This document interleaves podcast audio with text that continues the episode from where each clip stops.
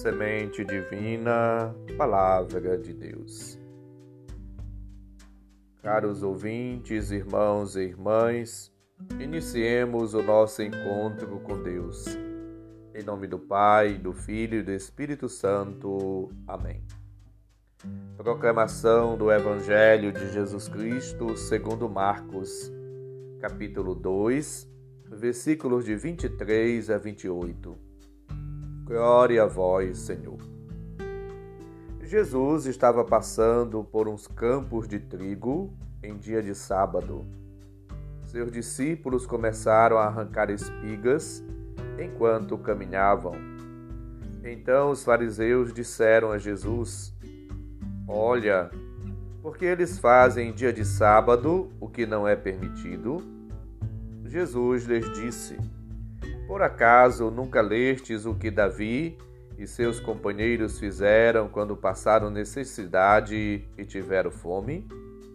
Como ele entrou na casa de Deus no tempo de Abiatar, que era sumo sacerdote, comeu os pães oferecidos a Deus e os deu também aos seus companheiros. No entanto, só aos sacerdotes é permitido comer esses pães.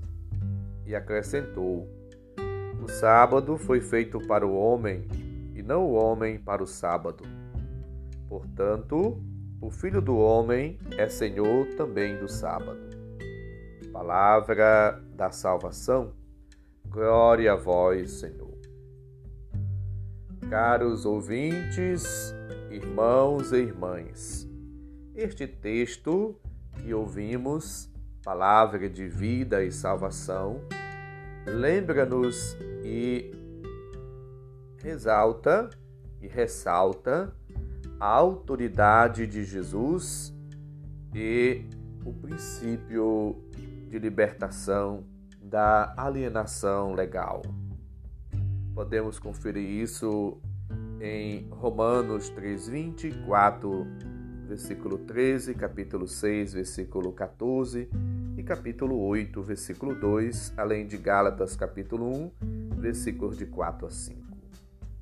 Como lembra-nos Paulo, Cristo veio libertar o homem da tirania da lei. As instituições, as leis, elas estão a serviço do bem e procuram, como tal, oferecer um bem-estar para todos. A autoridade de Jesus como Filho de Deus estará em favor dos homens. Ele veio exatamente para isso, para dar vida, para libertar, para anunciar o Evangelho, para fazer o bem. Jesus não veio condenar, mas salvar toda pessoa do pecado, da alienação e veio, portanto, dar sentido às coisas e cumprir plenamente a lei e dar um sentido novo à lei. A lei não mais como um jugo, como um peso, como uma obrigação, mas como um gesto de amor, de uma atitude de autonomia diante de Deus, diante das pessoas. Nós não somos obrigados a fazer as coisas, mas somos movidos, conduzidos, guiados, inspirados, impulsionados pelo Espírito. O Espírito liberta, cura, salva, guia, ilumina, transforma, renova, restaura. Numa palavra, o Espírito liberta. O evangelista Marcos indica claramente o objeto da transgressão dos discípulos. Eles, juntamente com Jesus, caminham e têm fome e começam a apanhar espigas e a comê-las em dia de sábado. E, é, e são criticados. Jesus recorda que ocorrera na época de Davi, quando tiveram necessidade e sentiu fome, ele e os que estavam com ele, versículo 25. Davi, por motivos de força maior, podia passar sobre a lei. Quanto mais Jesus, que era Deus, encarnado podia fazer. A autoridade de Jesus interroga-os sobre o sábado e mostra que é importante colocar a vida acima de qualquer coisa, no centro da sociedade. A vida é o bem maior. O cristão tem que procurar também colocar sempre as coisas relativizando-as no seu lugar, mas colocar sempre as pessoas aí como centro. Jesus devolve a vida, a dignidade. Jesus liberta, Jesus cura, Jesus salva. Gálatas no capítulo 1 lembra isso. É para a liberdade que Cristo nos libertou. E no versículo 13 ele acrescenta que a liberdade não se torne pretexto para a carne, mas que vivamos uma vida nova na força, na graça no dinamismo do Espírito. Portanto, somos chamados, juntamente com Cristo, a vivermos uma vida nova, deixando o que era velho para trás e abraçando-nos o novo.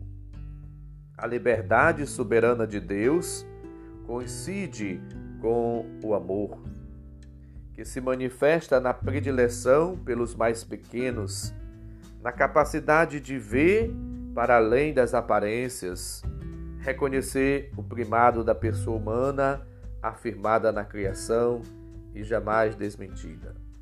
Portanto, vivamos em Cristo como pessoas livres, na força, na graça, no dinamismo do Espírito, somos chamados a discernir a verdade das coisas lembrando-nos que Jesus é o Senhor de tudo, que Deus é a fonte da vida.